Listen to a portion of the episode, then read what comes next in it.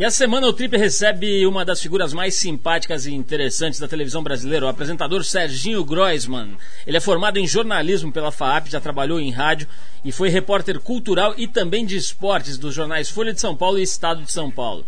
Na televisão ele está desde os anos 80, passou por vários programas, TV Mix, Matéria Prima, Programa Livre e até mesmo pelo Fantástico. Campeão absoluto do Ibope nas madrugadas de sábado para domingo, Serginho vai contar pra gente como é que é orquestrar um programa que mistura adolescentes com figuras públicas, uma série de figuras bastante diferentes. Já há muitos anos o Serginho vem dominando esse tipo de situação de palco.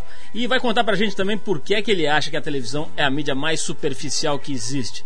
A gente vai falar de casamento, de filhos, do cabelo do Silvio Santos, de grana e de um monte de coisa bem legal por aqui. Bom, para começar o programa, a gente toca uma música do Bob Dylan, uma das figuras mais importantes da cena do rock and roll em todos os tempos. A faixa é I Want You e a gente já volta com mais Trip FM para você.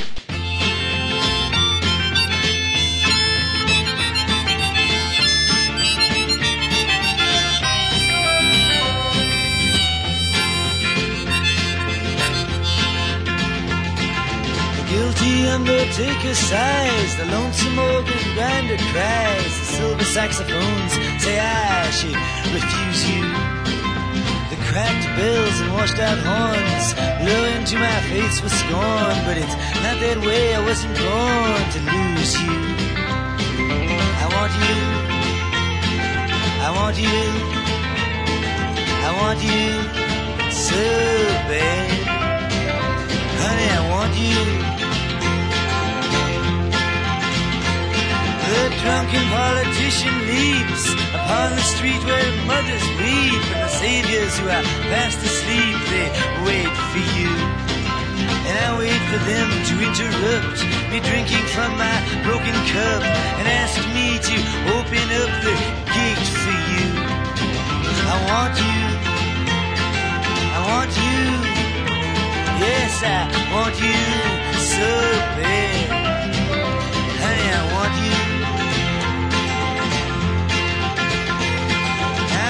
Fathers, they've gone down. True love, they've been without it. But all their daughters put me down, cause I don't think about it. Well, I return to the Queen of Spades and talk with my chambermaid. She knows that she's not afraid to look at her. She is good to me, and there's nothing she doesn't see. She knows where I'd like to be, but it doesn't matter. I want you. I want you. Yes, I want you so bad. Honey, I want you.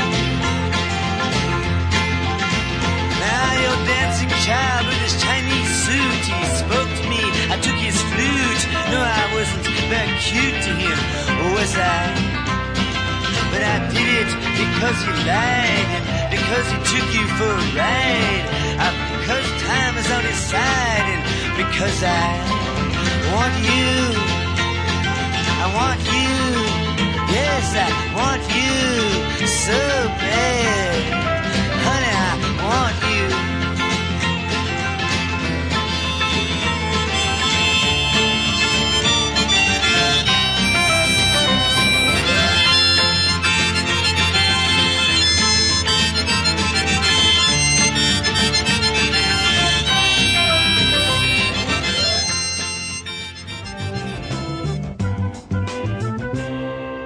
Olha só, deu no jornal nessa sexta-feira mais uma notícia daquelas que podem ir para o livro dos absurdos. Né? O prefeito de São Sebastião, senhor Juan Pons Garcia, do PPS, enviou à Câmara um projeto que libera prédios de até cinco andares na orla do litoral de todo o município de São Sebastião.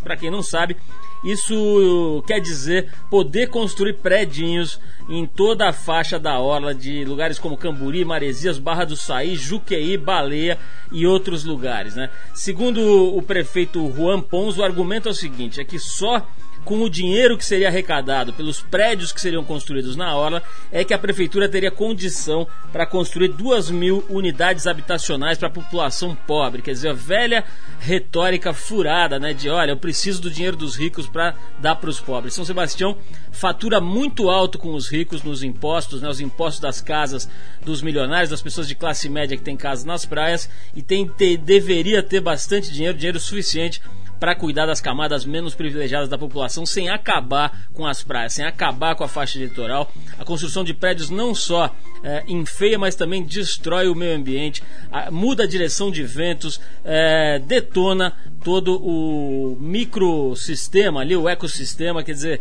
realmente é muito ruim essa ideia e a gente vai fazer todo o possível para argumentar democraticamente contra essa ideia do nosso querido prefeito de São Sebastião. A gente vai ouvir nos próximos programas gente que conhece o assunto para dizer o que aconteceu, por exemplo, nas praias de Santa Catarina, como a Praia Brava, por exemplo, de Florianópolis, que foi detonada por predinhos que foram construídos ali na frente e vários outros exemplos desse tipo que estão aí para o Brasil, eh, pelo Brasil inteiro, para mostrar que essa é uma ideia ruim. Bom, pessoal, é o seguinte: o nosso convidado de hoje é formado em jornalismo pela FAP, já trabalhou em rádio e foi repórter cultural e esportivo da Folha de São Paulo e do jornal Estado de São Paulo. Na televisão tem uma longa carreira, uma carreira construída com muita qualidade. Ele está desde os anos 80 na televisão. Já passou por, pelos mais diversos programas, pelos finados TV Mix, Matéria Prima e Programa Livre, entre outros. Já fez até participações no Fantástico, etc ex-aluno do Colégio Equipe, uma escola alternativa paulistana, onde também estudaram o apresentador Marcelo Taz, o diretor de teatro Cacá Rossetti, o fotógrafo Bob Wolferson, a banda Titãs, um monte de gente boa passou por lá. Ele chegou a ser coordenador cultural e a promover vários shows interessantes que marcaram a época. Shows com, com os artistas mais ecléticos, de Cartola a Caetano Veloso, passando por Nelson Cavaquinho, um monte de coisa legal. Já deu pra ver que a gente tá falando do Serginho Groisman, que vem hoje aqui ao nosso programa bater um papo. Ele que já veio algumas vezes aqui o programa, é sempre um programa especial, sempre um programa que recebe muita carta, muito e-mail, muitos elogios. Bom, um detalhe aqui nessa história do passado aqui do Serginho é que ele ia buscar os artistas para esses shows que ele promovia lá na equipe, com o próprio carro na época, lógico, um Fusquinha caindo aos pedaços, né? Tem até umas fotos interessantes aí desse período. Desde o ano 2000, Serginho Grossman está à frente do programa Altas Horas na TV Globo e de mais outros dois programas voltados para a educação é, na própria, no, no, próprio grupo da, da TV Globo, né, no canal Futura. Aliás, na própria TV Globo e no canal Futura. Ele é campeão absoluto do Ibope nas madrugadas do sábado para domingo. E hoje ele também vem aqui para ver se a gente, se o nosso Ibope também dá uma levantada aqui, né? Vamos contar com a presença hoje de uma das principais referências para o público jovem e hoje para qualquer público na televisão brasileira, o apresentador Serginho Grossman. Serginho, obrigado mais uma vez, você é camarada mesmo, sempre aceita os nossos convites, vem aqui numa super boa. E é sempre o que eu falei aqui na introdução, não é brincadeira, é sempre um programa especial, é sempre um programa que as pessoas gostam muito. Acho que tem um pouco a ver com essa história da trajetória, de alguém que constrói uma história própria e tal. Eu sei que tem sempre muita identificação com você aqui com o nosso público. Então, Queria te agradecer te dar as boas-vindas aqui ao nosso programa. Bom, obrigado, Paulo Lima. Queria dizer que esse programa está sendo gravado aqui nas dependências da Trip. Trip que, Corporation. Trip Corporation. e, e, e, o Paulo Lima, com essa gentileza dele, que é dele mesmo, e quando ele falou da minha trajetória de construção, eu acho que a gente tem muito a ver, porque de certa maneira nos encontramos é, desde os anos 80 é, em várias participações comuns. Ou ele participando do, dos programas que eu fiz, ou eu, de alguma maneira, participando das coisas trip. Né? Então eu também muito à vontade, sempre estou muito à vontade aqui. Eu, para falar a verdade, para dar entrevistas, eu preciso estar muito à vontade, senão sai uma coisa muito errada. E então estou muito contente de saber que está sendo gravado dentro do lugar onde as, as revistas são elaboradas, os sites, as coisas mais bacanas. Um prédio espetacular, parabéns, viu? Obrigado, Serginho. Muito obrigado mesmo, de coração. Vamos começar falando da história de. Você está falando de, de, da, da, gente tá gravando aqui e tal. Você está na, na TV Globo já há alguns anos com, com o Altas Horas.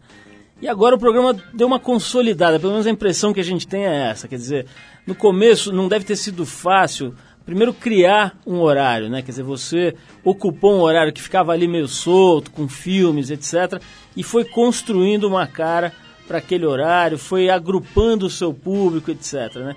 Hoje a coisa parece que está confortável. Queria saber se é isso mesmo e principalmente como é que foi essa parte mais difícil do começo de convencer. Imagino que um universo grande de pessoas ali que era possível fazer uma coisa diferenciada na madrugada. É, você tem razão. Eu, eu quando o programa né, estreou, eu deliberadamente construí uma ideia. Cheguei para a produção e falei: olha, nós vamos ter um ano de atrações populares, bem populares. Claro que nunca, sempre vão, vão, vão ter coisas bacanas. Tanto é que no primeiro programa a gente teve um, um policial sendo entrevistado por três ex-detentos, e aí vai. Mas as atrações musicais, principalmente, eram muito. Então, durante um ano, a ideia era de solidificação da audiência. Não vão perder a audiência. E a partir do primeiro ano, a gente já vai para o sexto agora, as coisas começaram a inverter até chegar naquilo que normalmente eu faço, que eu gosto, que é dar voz a quem normalmente não aparece. Mas essa consolidação maior aconteceu de uma ideia que eu tive no ano de do, no começo de 2005, que foi ao invés de, de ter uma entrevista por vez, entra todo mundo. Ficam as duas horas todo mundo e todo mundo troca ideias. Então você ouve. Daí sim, eu posso trazer o latino para falar de política. Ele estava junto com o cara da CPI junto com outras pessoas. Então a gente fica sabendo quão politizado o latino é. E... Cheguei a ver esse programa, é muito engraçado, porque ele tá falando ali da CPI, de repente ele levanta e sai cantando festa no AP, e o cara da CPI fica ali, não sabe se bate palmas, se dança. Também você vê o quanto uh, uh, tem o, cara, o político, de jogo de cintura para se uh, postar legal num ambiente desse tipo. Né? É, então é, é, eu trago hoje pessoas que não são antagônicas, mas têm estilos diferentes, coloco todo mundo junto e a gente fala de assuntos que não sejam só o assunto da pessoa. A pessoa fala de outras coisas e a gente conhece melhor o entrevistado. Serginho, você meio que inventou um formato de programa né, que foi uma explosão, acho que foi nos anos 90, né, que o Matéria-Prima na TV Cultura, é, que talvez tenha sido o primeiro embrião aí dessa história, depois é, você foi para o SBT fazer o programa livre, né?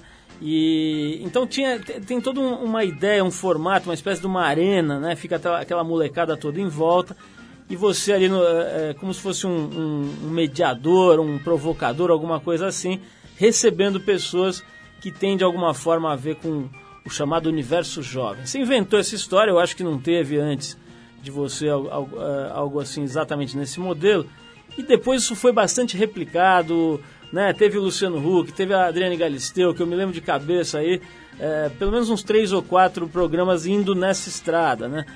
E de repente isso fez um sucesso enorme, principalmente os seus programas, mas também o do Luciano e outros, fizeram muito sucesso. De repente, esse modelo de programa parece que acabou, né? Não tem mais. Você vê alguma coisa na TV a cabo, parece que o, que o Jairo Bauer tem uma coisa semelhante, mas você não vê isso mais na TV aberta. O que aconteceu nesses últimos 5, 6 anos com esse modelo de programa supostamente voltado a jovem e com a TV aberta? Bom, é, eu tenho uma ideia que é a seguinte: a plateia é jovem, o assunto não, não necessariamente. Quer dizer, não é ficar falando seis anos de espinha e de gravidez na adolescência. A ideia é qual é o ponto de vista dos adolescentes a respeito dos grandes problemas nacionais. Então você traz o Fernando Collor, fala de, fala de todos os assuntos, entrevista as pessoas, dá voz a essas pessoas. Eu acho que o, o, o diferencial é exatamente o, o espectador nosso ele vai para o programa e ele é o transformador do próprio programa. Ele, com uma pergunta, ele pode transformar o programa. Ele pode botar fogo ali ou ele pode redundar, falar uma bobagem. Mas, de qualquer maneira, quem faz o programa é também o espectador do programa, aquele que está em casa e que no outro dia vai estar tá lá se vendo e transformando o programa. Acho que talvez essa seja uma coisa comum que eu tenha trazido e continuo, porque está dando certo as pessoas falarem. E hoje, a, a única pessoa, as únicas pessoas que ficam no escuro com uma luz são os entrevistados que eu seleciono da plateia. Eles têm esse único privilégio. O resto todos têm a mesma luz, ninguém tem um privilégio maior, as bandas estão integradas com a plateia, o entrevistado também ele fica encostado ali, sem uma luz que diferencie ele de, de outros. É uma ideia de dar importância a todo mundo de uma maneira igual. Sérgio, vou falar, quero falar um pouquinho agora, um pouco mais do aspecto pessoal, quero falar um pouco da tua timidez. Eu acho que, é, se você analisar bem o, as razões do teu sucesso, essa timidez talvez seja um grande ativo, né? Porque em vez de você ficar ali querendo aparecer mais do que o entrevistado, como você vê em alguns casos aí de, de outras pessoas que têm programa, é, você acaba ficando numa, na manha ali, meio de lado e tal, de vez em quando dá um toque, quer dizer, fica quase com. É um protagonista que se coloca como coadjuvante ali, né? E acho que isso tem um pouco a ver com a tua timidez, eu quero falar disso. Mas antes vou tocar um som aqui pra gente, e a gente separou uma música do Marvin Gaye, Parece que vai sair agora um filme sobre a vida dele, né? A gente viu no site Hollywood Reporter. Esse filme deve contar principalmente os últimos anos da vida do, do Marvin Gaye, que, como todo mundo sabe, teve um fim trágico. Ele foi assassinado a tiros pelo próprio pai, né? Bom, quem deve fazer o papel do cantor no cinema é o ator Jess Martin, conhecido pelo público pelo papel que ele faz no seriado Lei e Ordem. Vamos ouvir então do Marvin Gaye a música Ain't No Mountain High Enough. E depois do break a gente volta para saber se o Serginho Grossman é ou não é tímido. Vamos lá.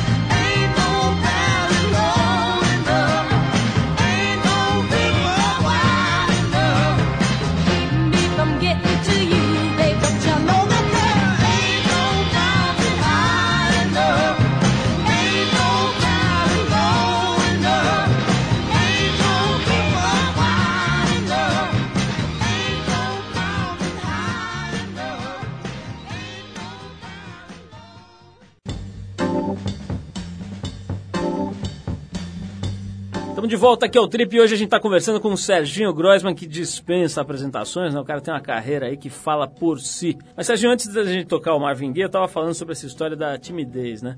É, acho que é uma característica mesmo sua, acho que acaba sendo até um ativo, né? Porque, como eu disse aí, acho que você usa isso a favor do programa, a favor da tua performance de palco ali.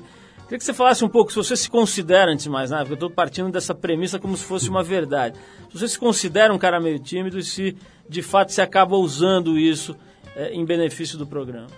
Bom, eu, eu já fui mais tímido e eu tenho uma timidez que ela se reflete muito mais fora do programa. No programa eu estou muito em casa, mais do que na minha, nesse sentido, da timidez. Agora, se eu entro numa festa, eu fico mais tímido ainda, porque eu acho que as pessoas ficam esperando, ai, ai, fala garoto, é, como é que é, não sei o quê. E eu fico na minha, gosto disso, gosto muito de observar as coisas. Eu não uso isso de uma maneira deliberada e nem acho que, é, quer dizer, você tem um olhar de amigo que a gente já se conhece há muito tempo, mas é, eu hoje estou até mais, mais louco, eu acho, assim, sabe? No, No no, palco, programa, é. Tô mais solto, melhor dizendo, né? Tô, tô rindo mais com as pessoas mesmo, tô mais desencanado, tô falando. um, faço algumas perguntas que depois até eu falo, pô, falei. que- Mais provocativa. mais né? provocativo, um pouco mais. é, eu, eu, eu tô falando mais do que eu ouvia, mas ainda ouço mais do que falo. É, que eu acho que isso é um- uma coisa para apresentador de um modo geral. Serginho, eu tô vendo, falando em timidez, né? Quer dizer, você vai estrear, pelo que a gente levantou aqui, em março ou abril, como ator. É. E numa peça do Gerald Thomas, né? Brasas no congelador. É. Quer dizer, no mínimo, risky business, como se diria em inglês, né? Quer dizer, um negócio, pô, você tem uma toda uma imagem, uma coisa assim, irretocável. Tal. De repente você entra, você rasga o peito ali e entra no, no, no palco. As peças do Gerald Thomas invariavelmente são polêmicas e tudo mais. Da onde surgiu essa ideia? Como é que vai ser isso? Bom, eu, o Gerald acabou de fazer uma peça com o Nanini. E durante a peça do Nanini tem uma participação em vídeo, ia ser em vídeo, de um apresentador. E ele me convidou para eu fazer o mesmo. Falei, ah, tudo bem. Daí saímos para jantar e começamos a viajar, conversar. Lá ele voltou para Nova York e falou, não, você tem que fazer teatro. Você é um cara muito expressivo tal. Eu falei, isso é louco, mas ele me convenceu. Eu falei, pô, não posso perder essa, essa oportunidade, né? O cara é consagrado, o cara é interessante, ele é... As entrevistas dele, eh, no meu ponto de vista, são muito mais entrevistas de um personagem do que ele. Porque ele é uma figura engraçada, tranquila, ele ouve. Então eu, eu topei sabendo já que o meu risco é grande sob um certo ponto de vista, que é o da interpretação eu não tenho praticamente nada a perder a não ser que me vai que me estraçalhem em relação à crítica teatral. É, é, Então, já partindo disso, eu, como eu estou partindo disso, é, eu só vou ter ganho se alguém falar bem. Se alguém der uma risada, já vai ser um lucro fabuloso. Quando eu fazia o vestibular, eu tinha uma teoria que era assim, eu fui um péssimo estudante, até fazendo uma matéria aqui para a revista Trip. Eu, quando fazia vestibular, eu fiz alguns, né? É, eu, eu falava, não, eu não vou estudar. Por quê? Se eu estudar e eu, for, e, e eu entrar, normal. Pô, eu fiz minha obrigação. Se eu não estudar e não entrar, normal também. Agora, se eu não estudar e, entrar, sensacional. e, as, e acontecia às vezes isso, eu não estudava e entrava. Entrei assim em jornalismo, sem estudar. E é, é uma coisa, uma analogia assim, o que eu vou fazer agora com o Gerald Thomas. Eu, tô indo sem nada perder, assim. Talvez, né? Sei lá. Agora, é, pode ser interpretado, Sérgio, isso como a, pro- procurar uma coisa um pouco mais profunda e mais enraizada do que a televisão? A gente pensou uma, uma frase toda de uma entrevista, você disse alguma coisa parecida com o seguinte, que a TV é, seria a mídia mais superficial que existe. É verdade. É, como é que é? Quer dizer, você, através do teatro talvez você esteja procurando uma coisa com um pouco mais de profundidade, tem alguma coisa a ver isso, não? Não necessariamente. Eu, porque eh, eu, quando eu falo da televisão, eh, eu falo de um modo geral. Eu acho que ela tem uma utilidade na, na construção da pessoa em dados positivos. E eh, eu tento trabalhar eticamente, que eu acho que se eu conseguir passar um pouco desse valor já é alguma coisa a, a somar na população, mas eh, não, não vai ser com. Não, não pense seguir uma carreira de teatro nesse sentido do, do aprofundamento. Eu estou querendo fazer outras coisas também. Tem uma ideia aí de fazer um documentário agora, é, porque o padre Júlio Lancelotti ele tem uma ideia muito legal que é a respeito dos invisíveis, que a gente eu, eu, eu tive com ele numa palestra no Mackenzie e ele a, a garotada toda lá do Mackenzie ele fez uma pergunta aqui, olha, eu quando eu estava vindo para cá eu vi um varredor Perguntei para ele quantos anos ele trabalhava aqui. Ele falou que trabalhava 15 anos aqui. Então eu queria saber se algum de vocês sabe o nome dele. Ninguém sabia. Então existem os invisíveis. E eu vou fazer um documentário sobre o motorista do trio elétrico da Ivete Sangalo. Que esse é um invisível total. Né? Ele tem uma responsa lá muito grande. Então, eu estou procurando outras coisas. Quero voltar a escrever, sabe? Estou com muita vontade de voltar a escrever. quero fazer também outras coisas, porque agora eu administro bem meu tempo, apesar de ter três programas de televisão. É isso que eu ia te perguntar, Serginho, como é que, como é, que é hoje o teu dia a dia, né? Quer dizer, as pessoas imaginam que o cara que aparece na televisão fica o dia inteiro correndo em círculos ali e fazendo coisas e tal. E, aparentemente não é bem assim, né? Quer dizer, depois que o programa está estabilizado, você encontra os seus horários e tal. Como é que é hoje a tua rotina? Você tem bastante tempo livre, por exemplo? É, bastante não, porque eu dirijo programa junto com o Maurício. E, então, eu, todos os dias eu vou à Globo para saber exatamente quem vem, quem não vem, para dar a palavra final, para ajudar na, na pauta, para saber quais são as escolas, para saber quais são os problemas internos. Cuido de praticamente tudo. Agora, eu tenho um, um, um, uma coisa na minha vida que é a seguinte: eu, desde que comecei a trabalhar, eu quero trabalhar com prazer. Não quero chegar no lugar e falar, puta, que saco chegar aqui, puta, que trabalhar, porque você vai passar a vida assim. Você chega, fica mal-humorado 8, 10 horas por dia. Não, é prazer. Então, trabalho, faça as coisas com prazer. E agora, eu estou procurando tempo para ter outras coisas que me deem também prazer. E agora, eu tenho uma carga de trabalho razoavelmente grande com a televisão, porque eu não tenho outros negócios. Tem gente que abre restaurante, tem gente que abre, sei lá, outras coisas com o próprio nome, vende bonequinho, não sei o quê. Eu não, minha grana vem de televisão. Eu trabalho, eu me dedico a isso.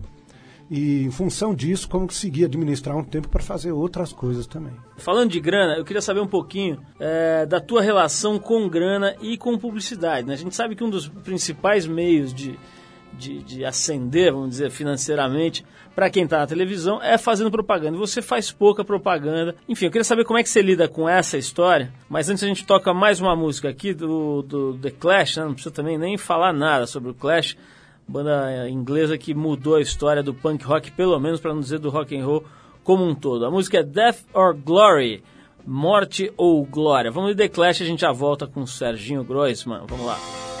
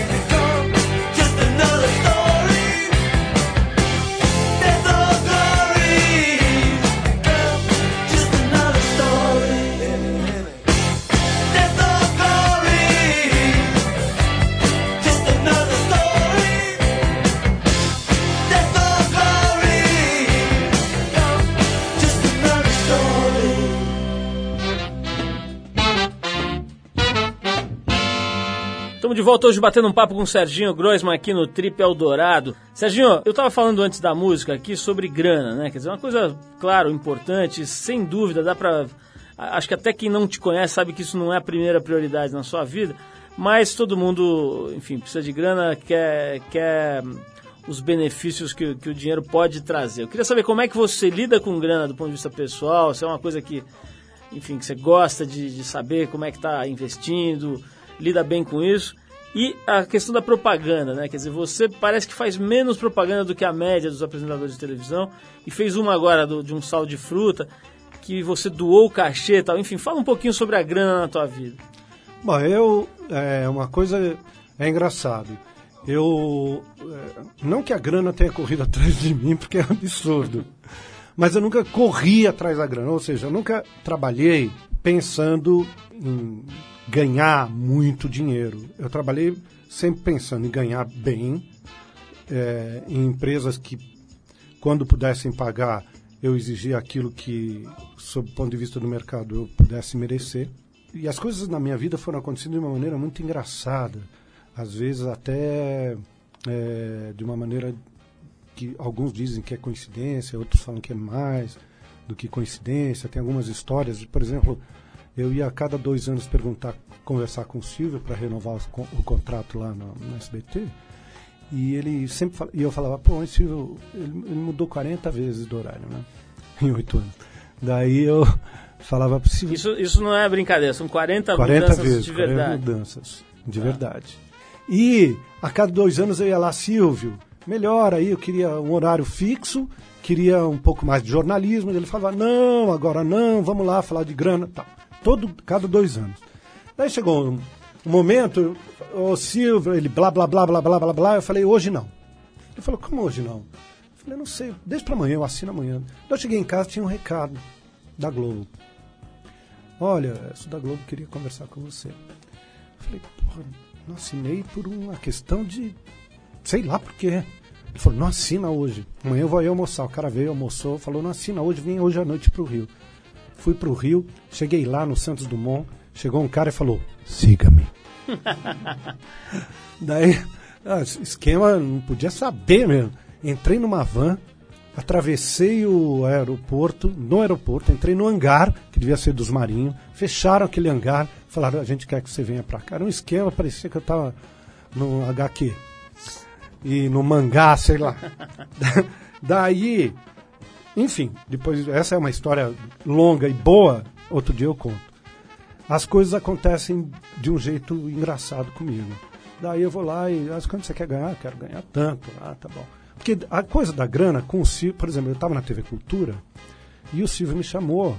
E, a, ele, para me convencer, demorou tal. E a primeira vez que eu conversei com ele, eu tenho que contar. Eu estava, assim, a essa distância que eu estou com você, que é muito perto, porque ele não está vendo. E ele começou a falar, eu não conseguia me desviar o olhar do cabelo dele. e aí, o, daí ele falou, né? Eu falei, ó, oh, desculpa, eu não consigo, eu estou olhando pro seu cabelo. Ele falou, não, não, meu cabelo é meu, vem aqui. Daí ele foi, pediu para ir até lá, pediu para puxar o cabelo dele. que ótimo.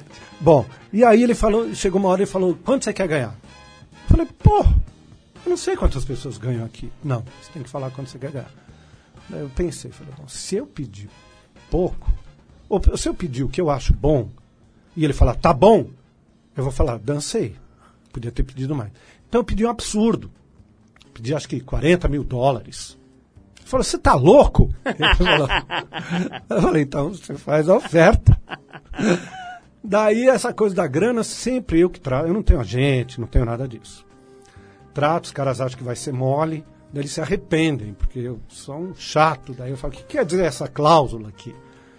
E então eu, na verdade, não tenho essa volúpia da multiplicação do dinheiro, a não ser que seja para o meu prazer, para as pessoas que eu gosto, que precisam, pessoas que estão na minha vida, minha mãe, essas coisas, pessoas, pessoas que estão ao meu redor. Então eu não, não tenho esse investimento do investimento. E eu faço pouco comercial por isso também, porque apareceu esse comercial aí do sal de fruta, eu falei, bom, então eu quero doar o cachê, eu quero que apareça isso. Uma parte do cachê eu doei, a gente está falando do padre Lancelotti, ele tem um, Um trabalho que eu acho que é incrível, que ele tem duas casas que ele abriga órfãos com HIV.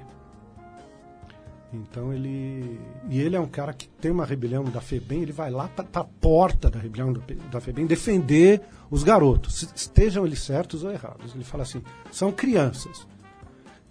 A culpa não é só deles. Então ninguém vai lá para bater, eu vou lá defender os meninos. Mesmo eles estando barbarizando, eu vou lá e defendo. Já apanhou de guarda, já apanhou. É um padre que se precisa entrevistar aqui. Então, essa coisa da grana é assim, eu lido desse jeito.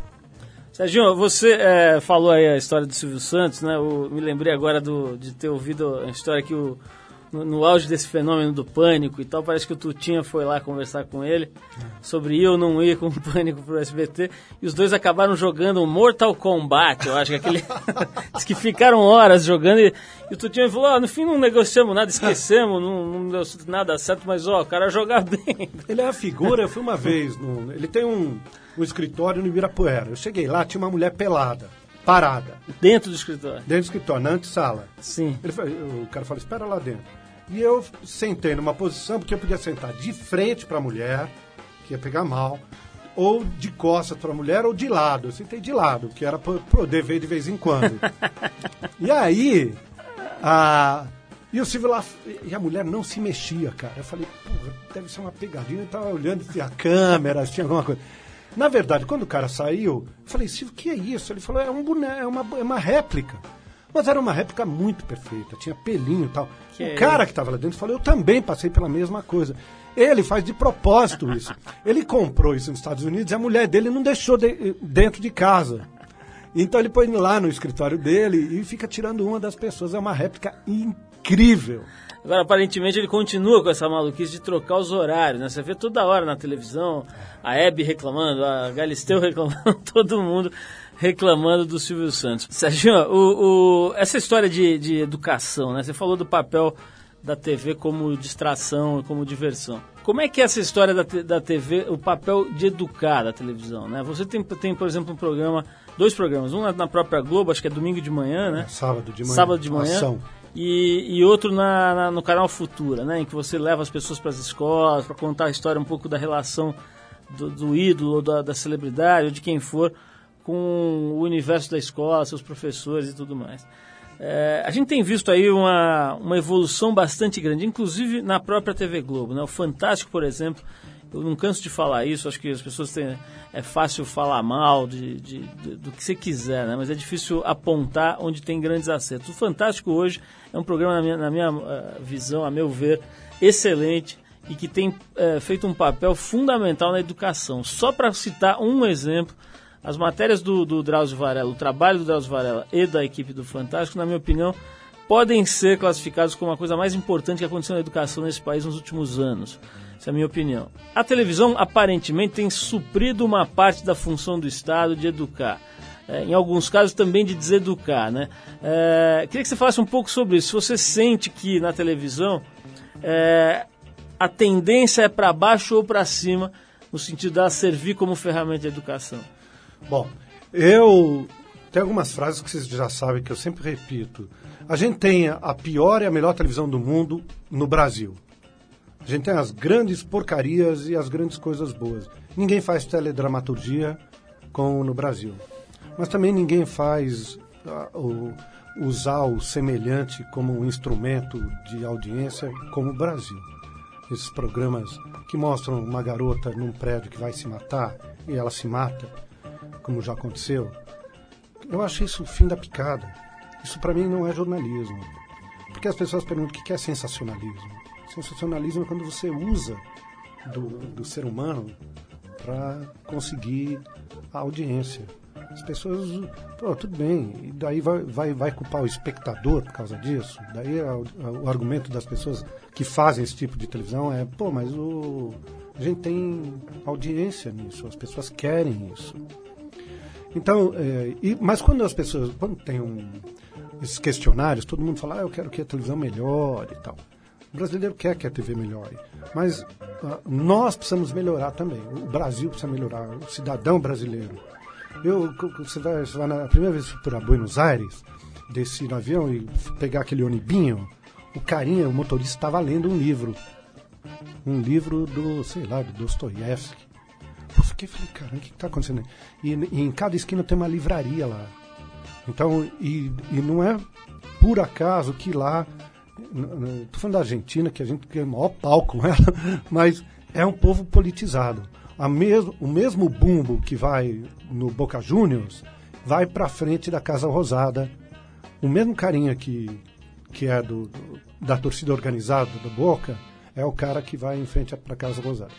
Aqui a gente precisa melhorar muito a nossa condição educacional formal. O Estado é responsável pela televisão brasileira, não a população e, claro, grande parte quem faz a televisão, mas não só também.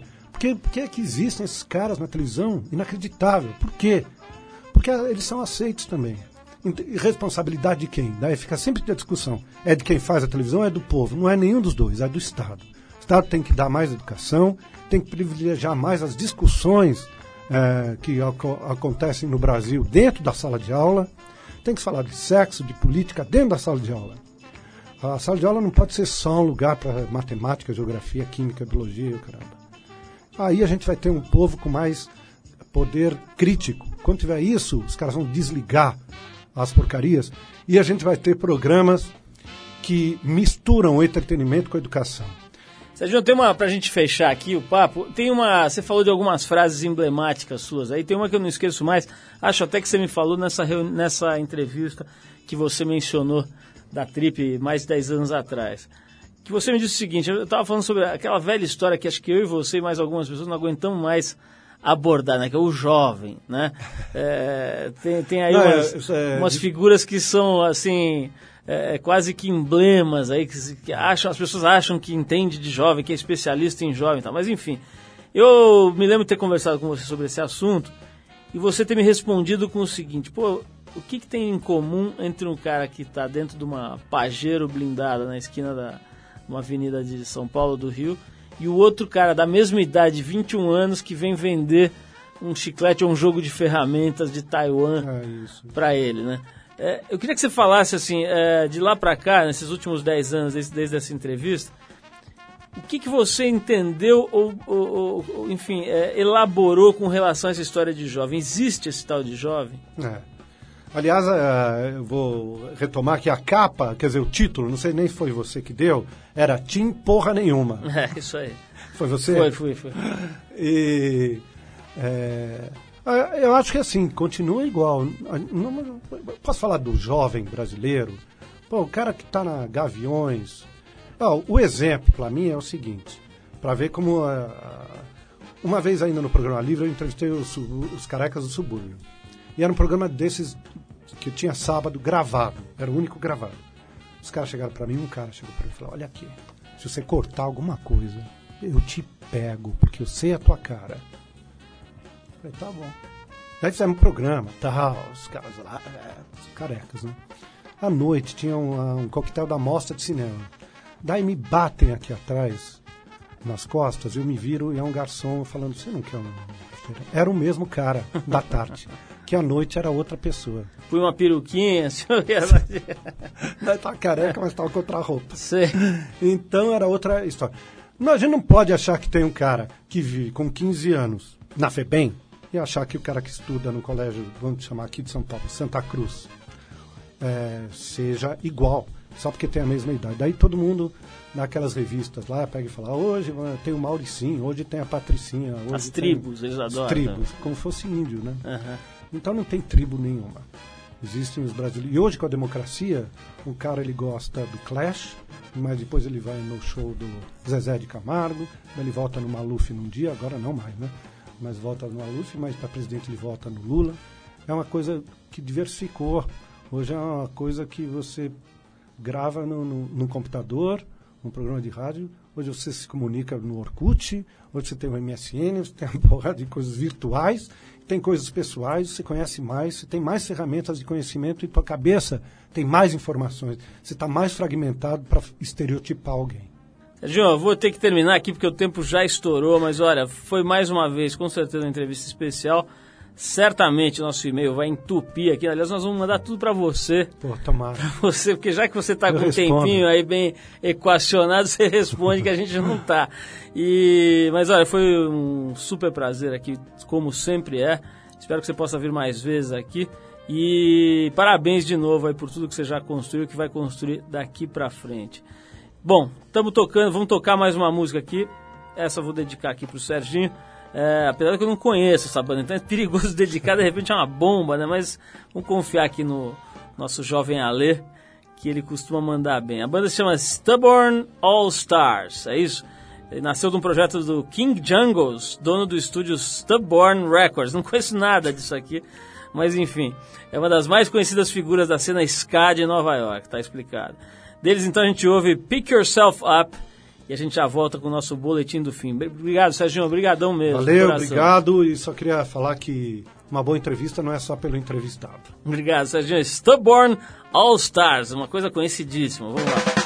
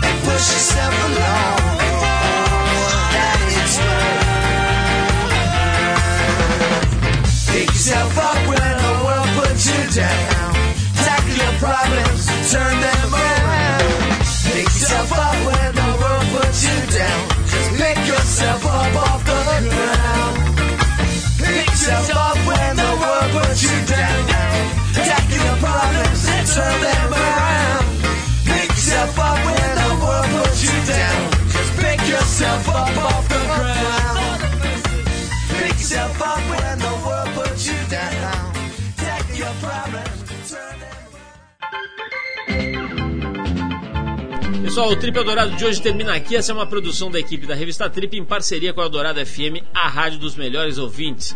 A apresentação é de Paulo Lima, participação excepcional de Arthur Veríssimo. A edição é de Ricardo Moreno, a produção e trabalhos técnicos de Alexandre Potashev. Para falar com a gente, manda um e-mail para a redação da revista Trip. Anota aí o nosso e-mail particular aqui do programa: radio@trip.com.br. Semana que vem a gente volta com todas as notícias do mundo da Trip, aqui nesse mesmo horário, na Eldorado FM, a rádio dos melhores ouvintes. Abração e bom fim de semana para você.